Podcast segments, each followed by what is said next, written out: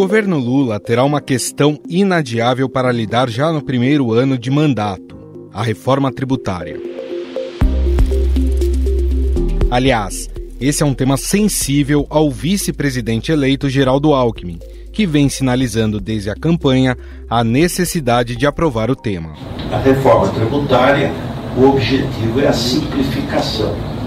Há um estudo que mostra que essa é uma reforma que pode, em 10 anos, o PIB crescer 1% ao ano. E ela é essencial para a indústria.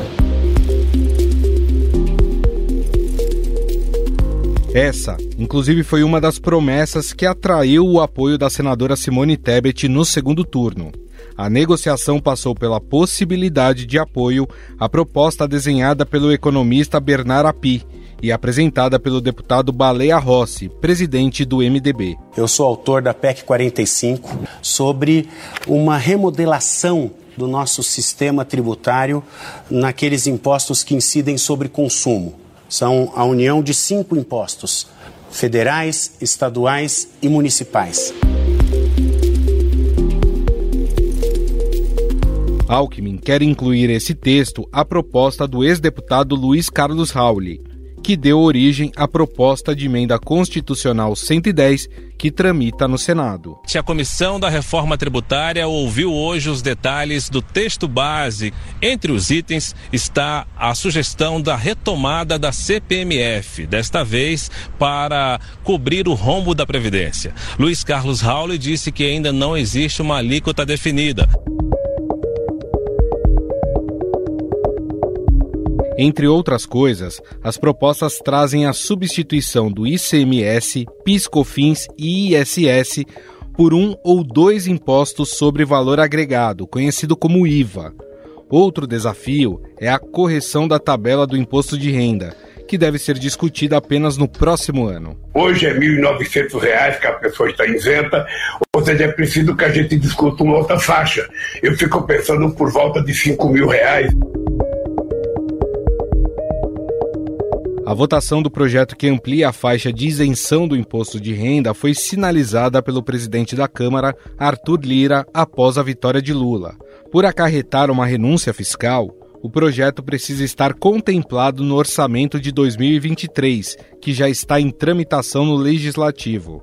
A estimativa é que o custo da medida seja de 22 bilhões de reais. Uma ala da Câmara defende que se vote o projeto de ampliação da tabela ainda neste ano. A ideia é incluir o projeto de lei protocolado pelo deputado Danilo Forte, que é do União Brasil do Ceará, que isenta de imposto de renda quem ganha até quatro salários mínimos, ou seja, R$ 5.200. Nós temos nessa preocupação a atualização da tabela do imposto de renda para quem ganha até quatro salários mínimos é isenção, porque é inadmissível que quem ganha pouco pague essa conta num país tão rico, com uma carga tributária tão distorcida como tem o Brasil. A tabela de cobrança do imposto de renda é a mesma há sete anos, quando o salário mínimo era de 788 reais. Se não houver reajuste, brasileiros que ganham um salário mínimo e meio, atualmente isentos, terão que pagar imposto no próximo ano. Uma reforma tributária que eleve também a taxação sobre os mais ricos ganhou mais chances de ser implementada a partir do ano que vem, como prometeu Lula. Como é possível falar em soberania num país em que o salário mínimo não tem aumento real há muitos anos? É por isso que eu tenho dito que nós vamos ter que fazer uma reforma tributária. Que quem ganha mais tem que pagar mais. Os planos de taxação são feitos em um momento em que especialistas já veem a necessidade de o país buscar mais receitas a partir de 2023 para compensar, ao menos em parte, a expansão de despesas decorrente de promessas eleitorais. Além disso, o novo governo pretende recriar a cobrança sobre dividendos, que é o lucro da empresa distribuído a acionistas que há mais de 25 anos beneficia a renda tanto de donos ou sócios de empresas. O governo Bolsonaro também era favorável a esta proposta, mas a votação da tributação sobre dividendos ficou parada no Congresso. Durante participação em audiência pública na Câmara dos Deputados, Paulo Guedes defendeu a tributação de dividendos como forma de reduzir os impostos pagos por empresas e assalariados. Não adianta você jogar os impostos em cima de 30 milhões de brasileiros com renda relativamente baixa. O novo governo sabe que é essencial aprovar essa reforma para abrir mais espaço no tão combalido orçamento brasileiro. Afinal, quais são as chances da reforma tributária prosperar? Se aprovada, ela terá impacto imediato e positivo sobre a economia brasileira? Sobre o assunto, vamos conversar com Gabriel Quintanilha, professor da FGV Direito Rio e especialista em reforma tributária.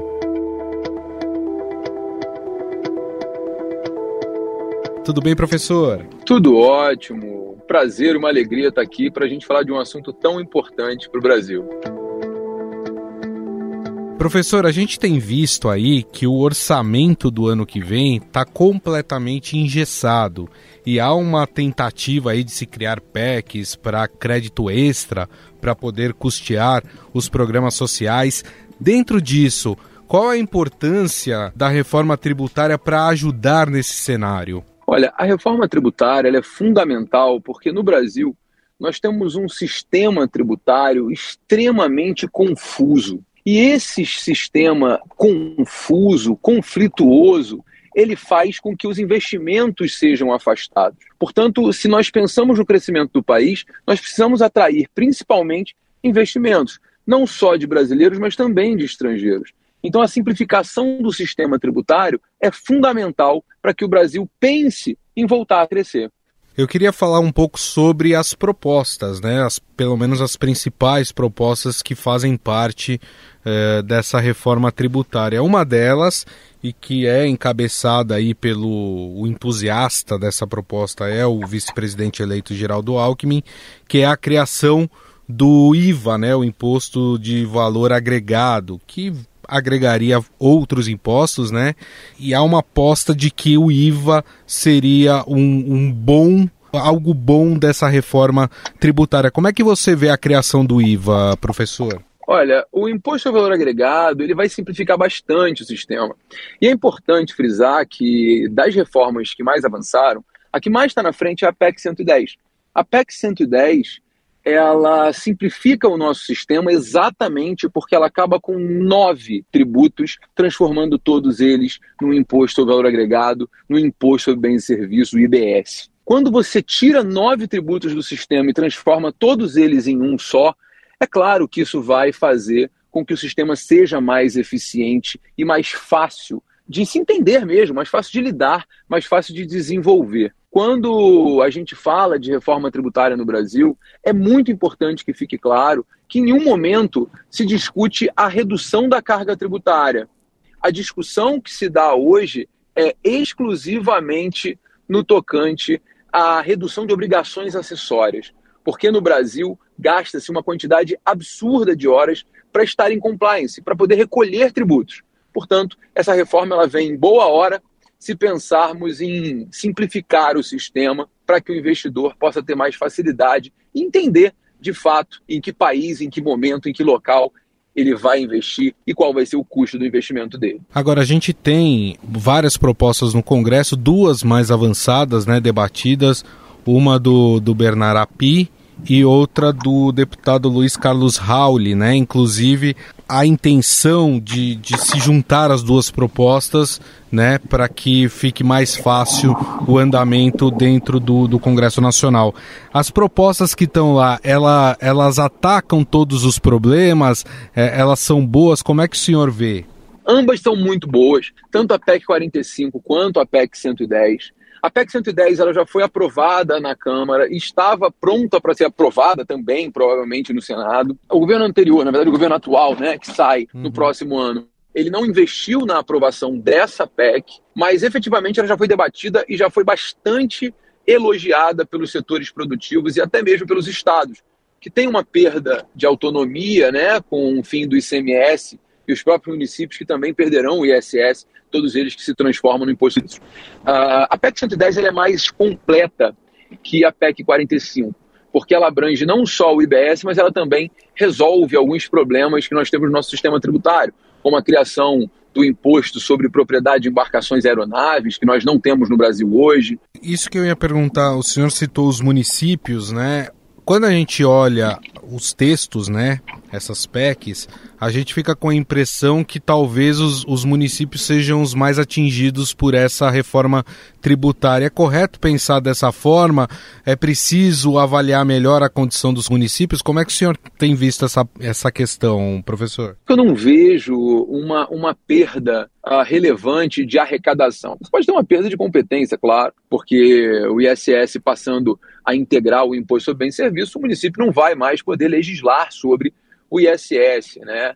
Uh, mas a arrecadação em si, ela não vai ter nenhum impacto negativo. Certamente, é, o, o, benefício vai ser muito maior e o município vai entender isso no futuro, porque efetivamente ele vai continuar mantendo uma arrecadação, a sua arrecadação é mantida e a simplificação ela vai existir inevitavelmente, porque o contribuinte não vai precisar de legislações de ISS, né?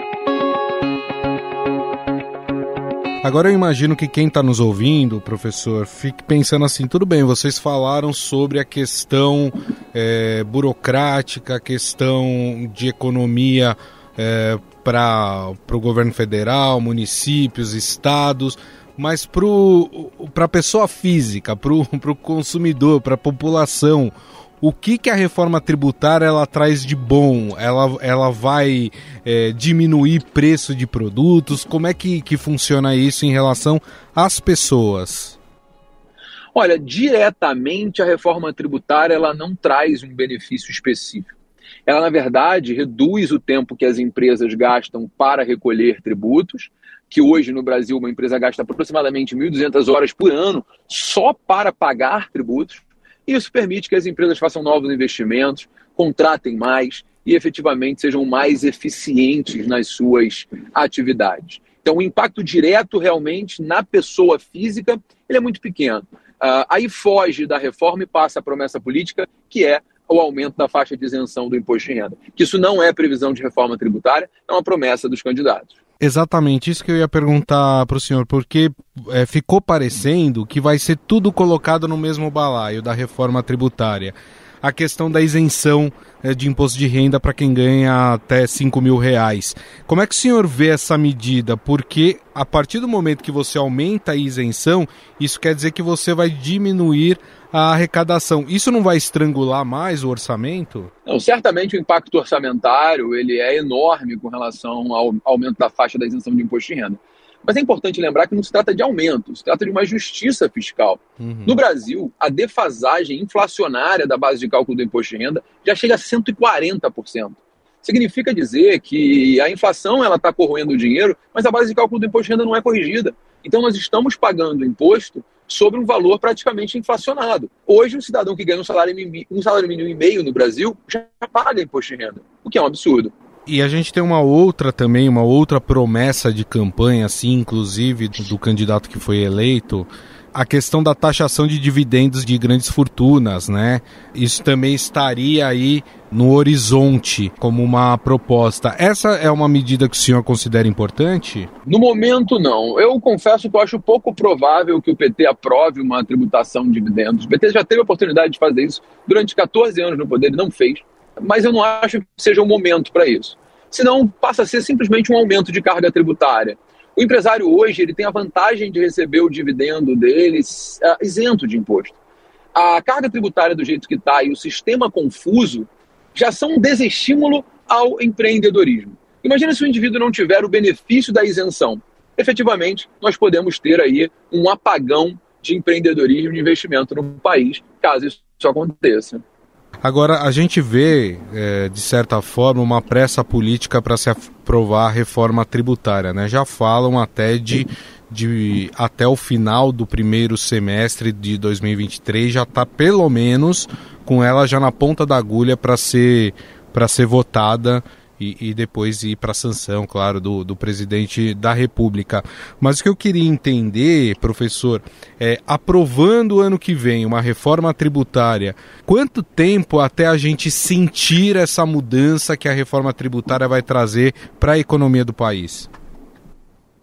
Olha, não vai ser rápido. Tem que se verificar efetivamente o que, que vai ser aprovado. Mas a própria PEC 110, por exemplo, que é a que está mais avançada, que o debate mais avançou, e cá entre nós, só falta votar no Senado, não falta, falta mais nada, só colocar para votação. É, a própria PEC 110 ela prevê um prazo de transição uh, de mais de 10 anos. Então, o impacto imediato ele não existe. Precisa se dar o primeiro passo para que a gente consiga ver alguma coisa é, mudando. É, Para a gente encerrar, professor, queria entender também o que o senhor observa que talvez esteja ficando de lado em relação à reforma tributária, que poderia ser abarcado aí nesse texto que ou nos textos, né, que estão ali no Congresso Nacional. Tem algum ponto que o, os parlamentares não estão entrando a fundo que precisaria também ser colocado nessa reforma tributária? Olha, eu acho, eu acho que o ótimo ele é inimigo do bom.